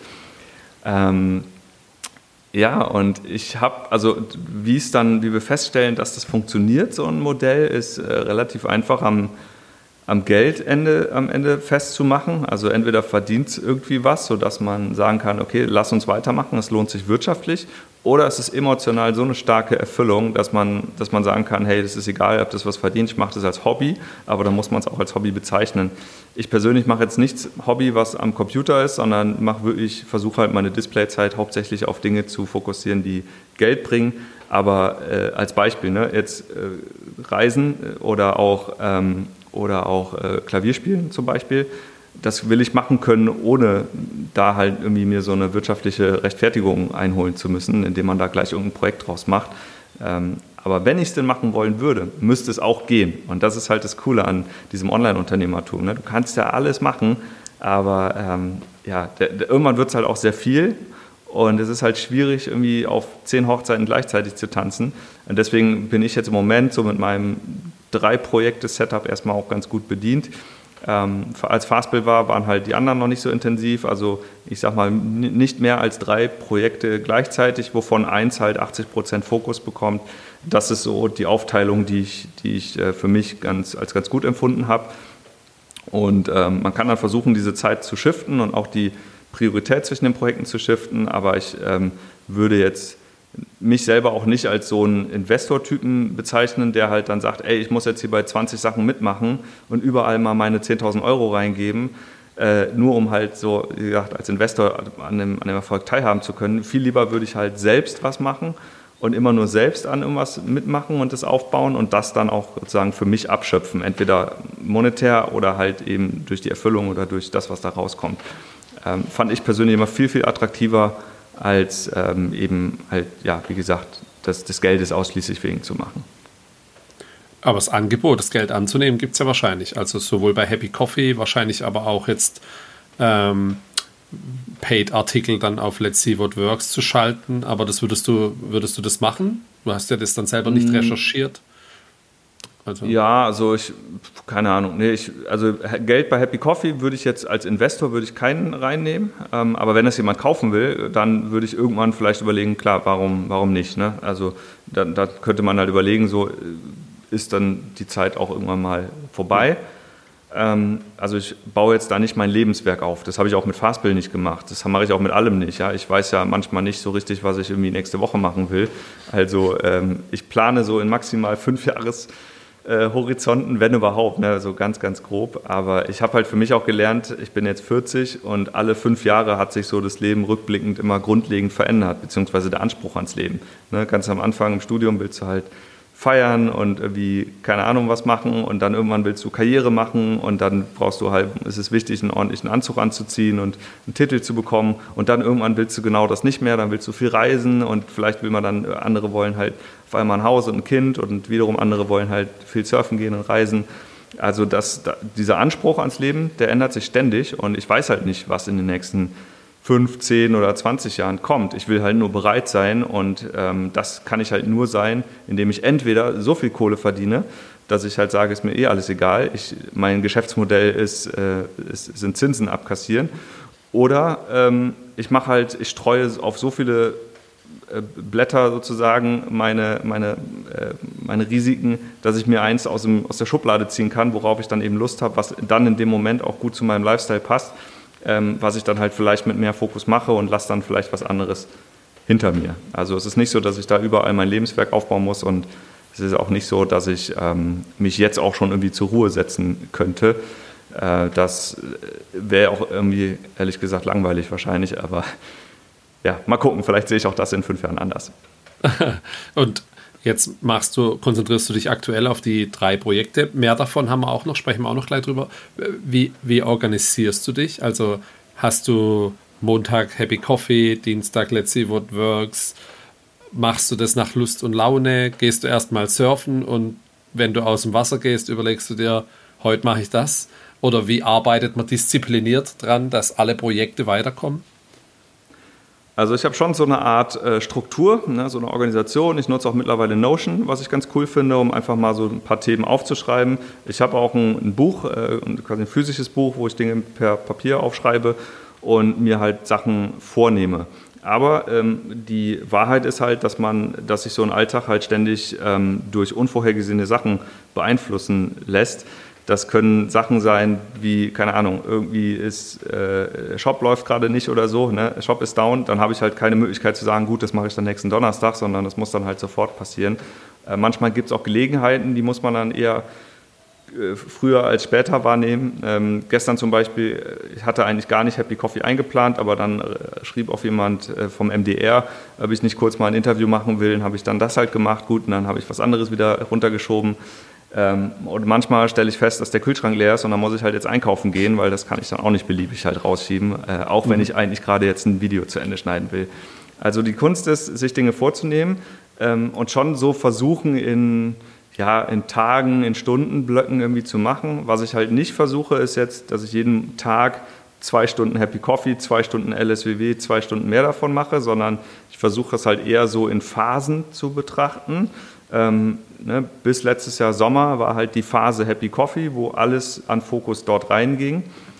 Danach ist so die Phase LSWW aufgegangen, wo ich jetzt eher so ein 80% Shift zu LSWW gemacht habe und versuche, die 20% für Happy Coffee zu nutzen. Wenn ich allerdings merke, das reicht nicht aus, dann muss man, dann kann es auch mal Ausnahmen geben, tageweise, wochenweise, vielleicht sogar monatsweise, wie zum Beispiel zum Weihnachtsgeschäft, wo man dann doch mal wieder zu einer höheren Priorisierung zu Happy Coffee kommt. Aber in meinem Kopf ist halt das Projekt LSWW immer noch Priorität. Und das ist, glaube ich, so ein bisschen die, die Kunst für mich jetzt. Nicht irgendwie so eine starre Planung zu haben, ist mehr so eine Mindset-Geschichte, wo ich mir jetzt sage, was ist das, was ich in einem Jahr jetzt massiv nach vorne gebracht haben möchte. Und das braucht halt naturgemäß viel mehr Fokus. Aber gleichzeitig kann ich jetzt alle anderen Sachen auch nicht liegen lassen. Ich kann aber auch nicht vorhersehen, was jetzt an unvorhergesehenen Sachen passiert. Und deswegen immer so eine, wie gesagt, so 80-20 ist halt, glaube ich, eine ganz gute Ratio, die, ja, weiß ich nicht, vielleicht sind es auch 70-30, ähm, aber eben dieses mentale Fokussieren auf eine Sache und die machst du dann automatisch immer, wenn es woanders gerade nicht brennt. Ähm, genau, und das ist im Prinzip das, wie ich mich organisiere. Und in, wenn man das jetzt mal an so kleine Aufgaben runterbricht, das, das nutze ich dann wiederum in, in Notion, schreibe mir da Sachen auf, Dinge, die ich gerne machen möchte, Dinge, die ich jetzt mache priorisiere die dort drin und versuche halt ähm, dann einfach nach und nach die kleinen Häppchen abzuarbeiten. Ähm, aber wie gesagt, ähm, ich habe da jetzt keine Deadlines, die ich mir persönlich setze. Na, wenn ich jetzt mal mir vornehme, jeden Tag, jede Woche einen Blogartikel zu schreiben und dann passiert halt mal einen Monat nichts, dann geht davon die Welt nicht unter. Dann ist einfach nur mal einen Monat nichts passiert, dann mache ich halt nächsten Monat weiter. Oder jetzt mit Videos oder auch ähm, weiß ich, vielleicht kennst du das ja auch, ne, Podcast, ne? man will eigentlich jede Woche was machen und dann irgendwann merkt man vielleicht, es kommt in so einen Stressrhythmus, weil man auf einmal sich selbst so einen Druck auferlegt hat. Ähm, wenn man allerdings den Rhythmus so ein bisschen aufbohrt und sagt, hey, ihr könnt meinen Podcast alle ein bis zwei Wochen erwarten und wenn es dann vielleicht immer noch mal drei Wochen sind, dann ist zumindest niemand jetzt so angepisst, ähm, wenn es halt, halt nicht kommt, ähm, weil der, solange der Content gut ist, ist er halt gut und dann warten die Leute halt. Also die Welt wird davon nicht untergehen, denke ich. Ähm, genau, und so mache ich im Prinzip alles, was ich mache und versuche halt einfach mal zu sehen, was so geht in der Zeit. Und rückwirkend kann ich dann sagen, ah cool, guck mal, das habe ich ja geschafft in der Zeit. Cool. Das Interview mit dem MDR werde ich auf jeden Fall auch verlinken. Aber so agil sind die, die melden sich morgens, ob du mittags Zeit hast für ein Interview oder wie, wie läuft sowas ab? Ja, der hat sich bei uns im Support gemeldet und hat gesagt, hier, ich bin vom MDR, ich äh, habe hier eine, eine, Sendung und äh, die soll morgen live gehen. Ich brauche heute noch einen Experten, der mir was über Filterkaffeetüten erzählt. Da habe ich gesagt, alles klar, ich bin Experte, ja, bin was soll ich sagen? Ja, okay, und dann cool. war ich halt äh, eine Viertelstunde lang Experte für Filterkaffeetüten und habe dann halt äh, das kurz erzählt. Ich meine, ich bin ja. ja jetzt hier, ich bin ja jetzt gerade auch ähm, mal ausnahmsweise nicht auf Reisen. Ich sitze jetzt gerade hier in, in Spanien, Andalusien, habe mir hier für einige Wochen ein Haus gemietet, habe hier mein Mikro, habe hier meinen Computer. Also ich habe nicht viel mehr vor, als, ähm, als äh, auf Interviews zu warten. Das ist mhm. übrigens auch vielleicht eine Sache, die ich... Ähm, was die Organisation angeht und Produktivität angeht. Ich mache mir eigentlich nie Termine. Also ich mhm. habe super selten Termine. Ich habe einen Termin oder zwei in der Woche in meinem Kalender stehen, ja, zum Beispiel Podcast wie heute. Ansonsten ist mein Kalender immer leer und generell habe ich auch ähm, noch eine zweite Angewohnheit. Ich gehe nie ans Telefon, es sei denn, ich kenne die Nummer und kann jetzt mir annehmen, das ist vielleicht Familie oder so und es könnte wichtig sein. Oder ich warte auf einen Anruf. Aber mhm. ansonsten, ich gehe einfach nie ins Telefon. Und ähm, ich lese auch wahrscheinlich 80 Prozent meiner E-Mails nicht so richtig und vergesse die dann ständig. Und äh, ich denke immer, wenn es halt super, super wichtig ist, dann wird er schon mal nachhaken oder zweimal oder dreimal. Und wenn es dann äh, nicht passiert, dann ist es nicht wichtig gewesen. Genau, also so kann man halt auch, ist jetzt glaube ich keine Methode, die ich so generell empfehlen würde, aber für mich hat sich das so eingebürgert, dass ich mich halt einfach nicht von solchen Tasks stressen lassen will. Und ähm, es darf halt nicht irgendwie so existenziell sein, dass es, ein, dass es meine Zeit erfordert. Ähm, genau. Kann sein, dass ich dadurch auch schon die eine oder andere gute Gelegenheit durch die Lampen habe gehen lassen, aber dadurch, dass es ja keinen Druck gibt, dass mir niemand, kein Investor irgendwie im Rücken steht, sondern ich einfach nur mich selbst quasi und unser kleines Team happy machen muss, ist das halt ähm, eine, eine angenehme Situation. Nehme mir quasi jeden Druck aus dem, aus dem Segel hier. Äh, nee, wie sagt man? Nehme mir den, den Wind aus dem Wind Segel aus und versuche halt genau, versuche halt einfach gar nicht erst irgendwie in so eine Drucksituation ähm, zu kommen und halt, wie gesagt, äh, immer auf Lifestyle zu optimieren und aber zu gucken, so was kann man in der Zeit trotzdem schaffen, ohne äh, dass es halt irgendwie zu hektisch, zu stressig wird. Okay. So vom Filterkaffee zum E-Mail- und Telefonfilter, das war jetzt doch auch ein schöner Exkurs. Ähm, ja. Jetzt, jetzt hast, haben wir es schon vorhin kurz, äh, erzähl doch mal kurz auf mehr davon, da erzählt ihr ein bisschen, was ihr auf Reisen macht ähm, ist aber auch schon ein Content- und Affiliate-Hintergedanke äh, wahrscheinlich mit im Spiel oder was genau passiert da?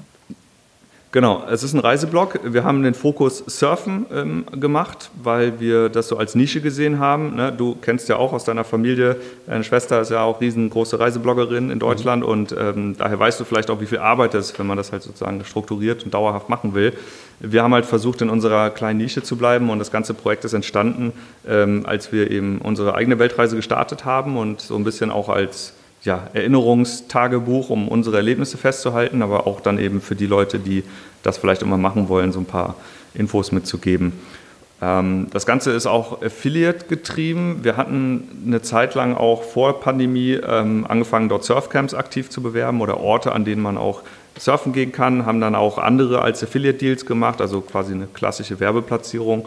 Und ähm, das ist aber dann zum Start der Pandemie alles auf Null runtergegangen. Also wirklich von heute auf morgen auf Umsatz Null, ähm, sodass wir dann auch erstmal gesagt haben, gut, vielleicht macht es jetzt gerade erstmal nicht so viel Sinn, über, äh, über Reisen weiter zu schreiben. Es sucht auch keiner mehr danach. Insofern ähm, lassen wir es liegen und gucken mal, was in zwei Jahren passiert. So. Jetzt ist es wieder losgegangen, also die ersten paar hundert Euro kommen da zumindest im Monat schon wieder rein. Aber es ist ein immer noch ein Nischenprojekt und es ist jetzt nicht so, dass wir sagen würden, das ist das, wo wir uns jetzt auch irgendwie mit 100% Energie oder 80% Energie im Moment sehen. Aber es ist ein total schönes Projekt und ich würde es auch gerne weiter ausbauen. Ähm, Im Moment ist es aber so ein bisschen, fällt es halt hinten runter bei dieser 80-20-Regel oder 80-15-5-Regel oder sowas ähm, sodass es halt zumindest jetzt gerade keinen Fokus kriegt. Aber ich kann mir sehr gut vorstellen, wenn wir zum Beispiel jetzt LSWWs schaffen, innerhalb von ein, zwei Jahren irgendwie auf so ein Level zu bringen, wo es dann vielleicht ein kleines Redaktionsteam gibt, die halt, wo das Projekt erstmal weiter wachsen kann in einem gewissen Tempo, dass dann der Fokus halt beim, beim nächsten Dings losgeht. Und LSWW ist halt jetzt gerade einfach noch die attraktivere Zielgruppe auch, also das attraktivere Projekt, rein, rein wirtschaftlich gesehen. Ähm, und macht mir halt auch mega Bock so. Und, und es gibt halt aus meiner Sicht da wirklich Bedarf noch in, dieser, in diesem Markt, weil alle, ich sag mal, Gründerblogs oder guten SEO-Affiliate-Projekte, die halt sowas wie Buchhaltungssoftware oder andere Software empfehlen, die sind halt, ich sag mal, relativ, mh, hm, will da jetzt keinen in die Pfanne hauen, ne? aber es ist halt so, so das, was ich gesagt habe, ne? so ein bisschen auf die Website geguckt, dann irgendwie die, die drei Preise verglichen und dann hat man halt einen Gewinner gekürt das ist halt etwas, wo ich denke, da geht, das geht eigentlich besser oder müsste besser gehen, ähm, beziehungsweise finde ich den, Wert, den, Mehrwert von diesen Seiten immer nur so, so bedingt gut. Ähm, und deswegen will ich es halt einfach anders machen, besser machen, das in einer anderen Qualität anbieten. Das kostet natürlich viel, viel mehr Zeit. Deswegen ist es halt gar nicht so super klassisch jetzt ein SEO-Blog, ne, wo man einfach sehr viel Output macht. Ähm, ich habe auch diese ganzen KI-Textgeneratoren zum Beispiel, ne, was ja wahrscheinlich jetzt auch gerade ein Riesentrend ist, dass ganz viele Leute ihren SEO-Blog halt mit, mit KI-Texten zu ballern. Ähm, davon halte ich überhaupt nichts, weil die halt, ne, also wenn das Wissen, was die haben müssten, wurde halt so in der Form noch gar nicht richtig geschrieben. Äh, nirgendwo. Also kann so eine KI das auch noch nicht so richtig wissen. Und außerdem, ständig ändert sich ja irgendwas bei diesen Tools. Mhm. Ähm, das ist halt da wahrscheinlich ein bisschen schwer, irgendwie mitzukommen. Also ich habe es ein paar Mal probiert jetzt zum Trockenlauf, aber bin jetzt für diesen Zweck zumindest noch nicht so richtig überzeugt von dem Thema. Gut, jetzt bin ich aber abgewichen. Mehr davon äh, nach wie vor ähm, super Thema. Eins von mehreren Projekten, die jetzt quasi da sind, die wir auch weiter befüttern und weiter machen. Ähm, aber da wir auch unseren Reisemodus halt deutlich verlangsamt haben, dass wir jetzt also immer mal noch, keine Ahnung, schon noch mal zwei Monate im Van sind oder drei und ähm, dann aber auch mal jetzt wie hier einige Wochen irgendwo ein Haus mieten und dann einfach nur im Süden sind, in der Sonne sind und surfen gehen können. Das ist jetzt nichts, worüber man halt einen ganzen Blog füllen könnte. Ähm, deswegen auch so aus der Natur heraus, ja, ist es einfach ein bisschen weniger gerade geworden. Aber ja, wer weiß schon, was, was dann nächstes Jahr oder in fünf Jahren ist. Aber ihr seid schon mit dem Van jetzt zum Haus gefahren, sodass ihr am Ende vom Hausurlaub nochmal einen Abstecher mit dem Van machen könnt. Dann so spontan seid ihr wahrscheinlich schon, oder? Genau, wir haben ja auch nur unseren Van. Das ist unser einziges ja. Auto. Also ich habe kein, kein richtiges Auto ähm, und mhm. wir fahren immer mit dem Van irgendwo hin. Und für uns ist halt immer so ein Lebensmotto, die, der Weg ist quasi das Ziel. Mhm. Ähm, das heißt, wenn ich jetzt hier runter nach Spanien fahre, das kann man auch, also es gibt Leute, die fahren das irgendwie in zwei Tagen scheinbar. Ne? Und wir brauchen halt, wenn wir Highspeed durchfahren, dann brauchen wir zehn Tage. So, und dann sind wir aber schon ultra schnell gefahren und ähm, wir lassen uns in der Regel halt Zeit und versuchen halt einfach äh, jedes Mal auch eine andere Route zu fahren, um einfach Dinge zu sehen, die wir jetzt noch nicht gesehen haben. Und dann kommen wir halt irgendwann an, haben halt hier wieder unsere produktive Zeit und der Weg zurück, der geht dann wieder über eine andere Route, ne? vielleicht dann über Portugal zurück wieder äh, durchs Baskenland. Frankreich ist total schön und dann ist ja auch schon früher, wenn wir zurückkommen, ähm, sodass wir dann halt irgendwann, ich sag mal im April oder so, Ende März, wieder, ähm, wieder äh, da sind, wo wir sonst auch äh, sind und dann halt uns auf die Heimat freuen, in der wir dann halt wohnen. Und ähm, ja, ich glaube, das ist dann auch die Kunst halt, ne? wenn man sagt, ich bin 183 Tage im Jahr in Deutschland, mache dann da mein Ding und dann die 182 Tage, die übrig bleiben, die sind wir irgendwo unterwegs und versuchen halt einfach äh, die Welt weiter zu entdecken. Das ist jetzt gerade für uns halt ein super guter Modus, den wir schon seit einigen Jahren jetzt so machen. Ähm, das Vollzeitreisen, das haben wir auch eine Weile gemacht. Das war auch irgendwie anstrengend, cool, aber anstrengend. Und ähm, genau, jetzt ist es halt gerade so, weil es sich gut anfühlt. Genauso weiß ich halt wiederum nicht, was ich in zwei oder drei oder fünf Jahren machen will, wie dann unser Modus ist. Aber ich will flexibel genug sein, um dann darauf vorbereitet zu sein, was auch immer halt kommt. Und ähm, genau, die Basis und der, der, gemeinsame Nenner unter allem ist immer halt Online-Projekte zu haben, Projekte, die man halt dann auch fachlich sozusagen streuen kann, falls ich mal auf eins mehr Lust habe aufs andere als aufs andere. Und ähm, genauso ist es halt auch mit dem persönlichen Lifestyle, mit dem Reisen. Genau, so, so, ist, so kann man es, glaube ich, ganz gut zusammenfassen. Cool. Jetzt, jetzt hast du selber schon einiges erlebt und äh, sogar ein Exit schon ähm, gehabt und betreibst jetzt wieder Bootstrapped, mehrere Projekte dann parallel was für Tipps kannst du den anderen geben, die da noch ganz am Anfang stehen und die nicht genau wissen, vielleicht, ähm, wie sie ihren Fokuspunkt setzen sollen, wie sie sich, was sie überhaupt machen sollen? Viele haben ja Ideen ohne Ende. Ähm, was wären so deine Tipps für andere Bootstrapperinnen? Also ich habe erlebt, dass viele Leute einfach nicht anfangen, weil sie das Gefühl haben, sie sind noch nicht weit genug ausgereift, die Ideen.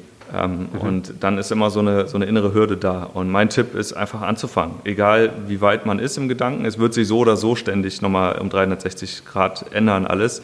Also man kann die Zukunft nicht vorhersehen, aber du kannst halt jetzt anfangen und je früher du anfängst, desto eher kann das Projekt reifen. Ja, gerade wenn du halt Online-Marketing machst, eine Brand aufbaust, SEO machen willst, das dauert halt Zeit. Das geht nicht von jetzt auf gleich. Ich würde auch immer darauf Fokus legen, erstmal zu machen und gar nicht jetzt irgendwie versuchen, von Anfang an auf Investoren zu setzen, weil das raubt dir halt auch, also Investorensuche ist alleine schon ein Vollzeitjob. Das raubt dir einfach die Zeit, dich wirklich um dein Projekt zu kümmern. Und in der Zeit, wo du Investoren suchst, kannst du wahrscheinlich den Wert des Unternehmens durch Machen schon viel, viel mehr nach vorne bringen. Ähm, ein weiterer Tipp ist, man muss das Rad nicht immer neu erfinden. Ja, es ist sogar manchmal besser, wenn man in Märkten unterwegs ist, mit Produkten unterwegs ist, die eigentlich schon bekannt sind im Markt. Ich habe Kaffee jetzt auch nicht neu erfunden, aber man kann halt diesen Weg zum Ziel irgendwie angenehmer machen. Du kannst das Produkt besser machen. Ja, das kann man, viele machen das ja irgendwie im Packaging, in der Kommunikation, in der Website. Wir haben es zum Beispiel sehr auf Content dann fokussiert, schöne Packungen gemacht und so weiter ähm, Abo, also all das, dieser ganze Weg sozusagen zum Kaffee, den haben wir halt viel, viel schöner gemacht. Das Produkt muss natürlich auch überzeugen, aber man kann so viel drumherum machen, sei es noch so ein einfaches Produkt. Ähm, wenn du halt was hast, wie damals Fastbill, was komplett neuartig ist, was es so noch nicht gibt, dann hast du halt äh, aus Marketing-Sicht zumindest immer einen höheren Aufwand, weil du den Leuten erstmal erklären musst, was du eigentlich machst. Ich würde auch nie versuchen, so alles auf einmal zu machen. Und ähm, da, damit hatten wir halt auch bei Fastbill häufig damals Probleme, immer zu sagen, so was kann Fastbill eigentlich alles? Und dann fingst du halt an, eine Liste mit 50 Punkten aufzusagen. Aber am Ende wollten die Leute erstmal nur Rechnungen schreiben. Also haben wir irgendwann gesagt, okay, Rechnungen schreiben. Und dann irgendwann haben die Leute gesagt, ja, was mache ich denn mit meinen Ausgaben? Und dann haben wir gesagt, okay, dann kannst du jetzt Rechnungen schreiben und deine Ausgaben erfassen in Fastbill. Und dann kam irgendwann einer und hat gesagt, ja, was mache ich denn jetzt hier mit meinen, meinen Bankdaten und Transaktionen und Steuerberater? Haben gesagt, gut, dann kannst du jetzt mit Fastbill Rechnung schreiben, Ausgaben, Banking und Steuerberater. So, und äh, na, tatsächlich kann aber Fastbill so, so viel mehr, aber du musst natürlich gucken, dass du in deiner Kommunikation und vielleicht auch in deinem Produktfokus halt schon irgendwie auf irgendwas fokussiert bleibst. Ähm, aber der Weg kann halt super, super lange sein, ne, bis man das dann auch realisiert. Und da hilft es halt auch oft, oft einfach mit den Leuten zu sprechen, mit den Kunden zu sprechen, mit nicht-Kunden zu sprechen. Ich empfehle nicht mit der Familie immer darüber zu sprechen und auch nicht mit Freunden, weil die sagen dir natürlich, was du hören willst. Ähm, aber dieses Zuhören ist gut und wichtig, aber auch nicht zu sehr zuhören, weil wenn du immer nur das machst, gerade im SaaS-Bereich, in der Standardsoftware, die ja standardisiert für viele sein soll, wenn du immer nur das machst, was der Typ will, der am lautesten schreit, dann kommst du halt auch nicht so richtig zu deinem eigentlichen Ziel. Also muss die Vision sich zumindest schon gerade so im Teamaustausch immer gut schärfen und immer runder werden. Ähm, und darein musst du dann auch arbeiten. Und ähm, Genau, im Prinzip geht es mit allen anderen Sachen auch so, ne? ob das jetzt E-Commerce oder was auch immer ist. Ähm, genau, und letzter Tipp ist dann vielleicht noch dranbleiben, wirklich einen langen Atem mitbringen, dich darauf vorbereiten, dass das einfach sehr, sehr lange dauert und nicht lange im Sinne von ein paar Wochen und auch nicht ein paar Monate, sondern Jahre teilweise. Ähm, meine Empfehlung ist daher auch immer, das Versuchen irgendwie parallel mit irgendwas anderem zu machen, also zum Beispiel einfach erstmal nebenberuflich zu machen. Wer 100% arbeitet, könnte ja mal den Chef fragen, ob auch 70% gehen. Äh, wer 70 Prozent arbeitet, könnte auf 50 Prozent gehen. Und wer dann noch weniger will, der kann sich dann irgend, vielleicht irgendwann einen Nebenjob suchen noch und, und dann halt den am Wochenende machen oder so. Also gucken, ne? vielleicht gibt es auch Fördermöglichkeiten, Programme, Gründungszuschüsse, weiß ich gar nicht, ob das jetzt noch so eine attraktive Sache ist. Aber ähm, so würde ich halt rangehen und dann irgendwann, wenn, wenn die ersten, ich sag mal, 2.000, 3.000 Euro stabil jeden Monat reinkommen, dann kann man immer noch entscheiden, mache ich das jetzt Vollzeit oder nicht. Aber bis dahin vergehen erstmal Jahre. Ne? Und je nach Business dauert es dann halt entweder lange oder super lange. Aber dass man heute kündigt und morgen dann all in geht, so wie ich damals gemacht habe, ja, ich weiß auch nicht. War, würde ich gar nicht so empfehlen, aber irgendwie ist es zumindest bei mir aufgegangen, der Plan. Und ähm, das war schon gut, dass wir zu der Zeit all in gegangen sind, ähm, weil wir natürlich halt dadurch auch einen zeitlichen Vorsprung hatten, den, den andere so zu der Zeit äh, nicht hatten. Und ähm, aber das war auch ein neues, sozusagen neues Business in einem neuen Markt, äh, ganz neu. Äh, wie gesagt, jetzt mit Happy Coffee, sowas kann man halt auch irgendwie auf eine lange, lange Vorbereitungsbank legen und ähm, einfach gucken, so, wie, dass man sehr kleine Schritte macht, die halt dann aber eben deutlich länger brauchen. Das ist doch ein schönes Schlusswort. Christian, wahnsinnige Geschichte, hast schon sehr viel erlebt, ähm, wirklich beeindruckend. Ich ähm, wünsche dir alles Gute für den nächsten Fünfjahresplan dann. Äh, was hast du für dieses Jahr dir was vorgenommen? Wir haben jetzt ja jetzt auch schon wieder Februar, wir nehmen heute am 2. auf. Übernächste Woche Dienstag erscheint es dann.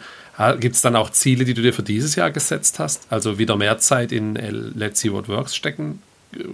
Ja, also das mache ich tatsächlich jetzt gerade. Ich ähm, ich habe mir fest vorgenommen, für dieses Jahr meinen YouTube-Kanal wieder zu beleben. Ähm, den habe ich vor ja, weiß gar nicht, fünf Jahren oder so gestartet, habe dann damals so ein paar Videos gemacht voller Eifer und dann viele Jahre nichts gemacht. Und wenn man sich jetzt halt diesen YouTube-Kanal ansieht, dann sieht man halt, wie ich dann vor fünf, sechs Jahren ausgesehen habe.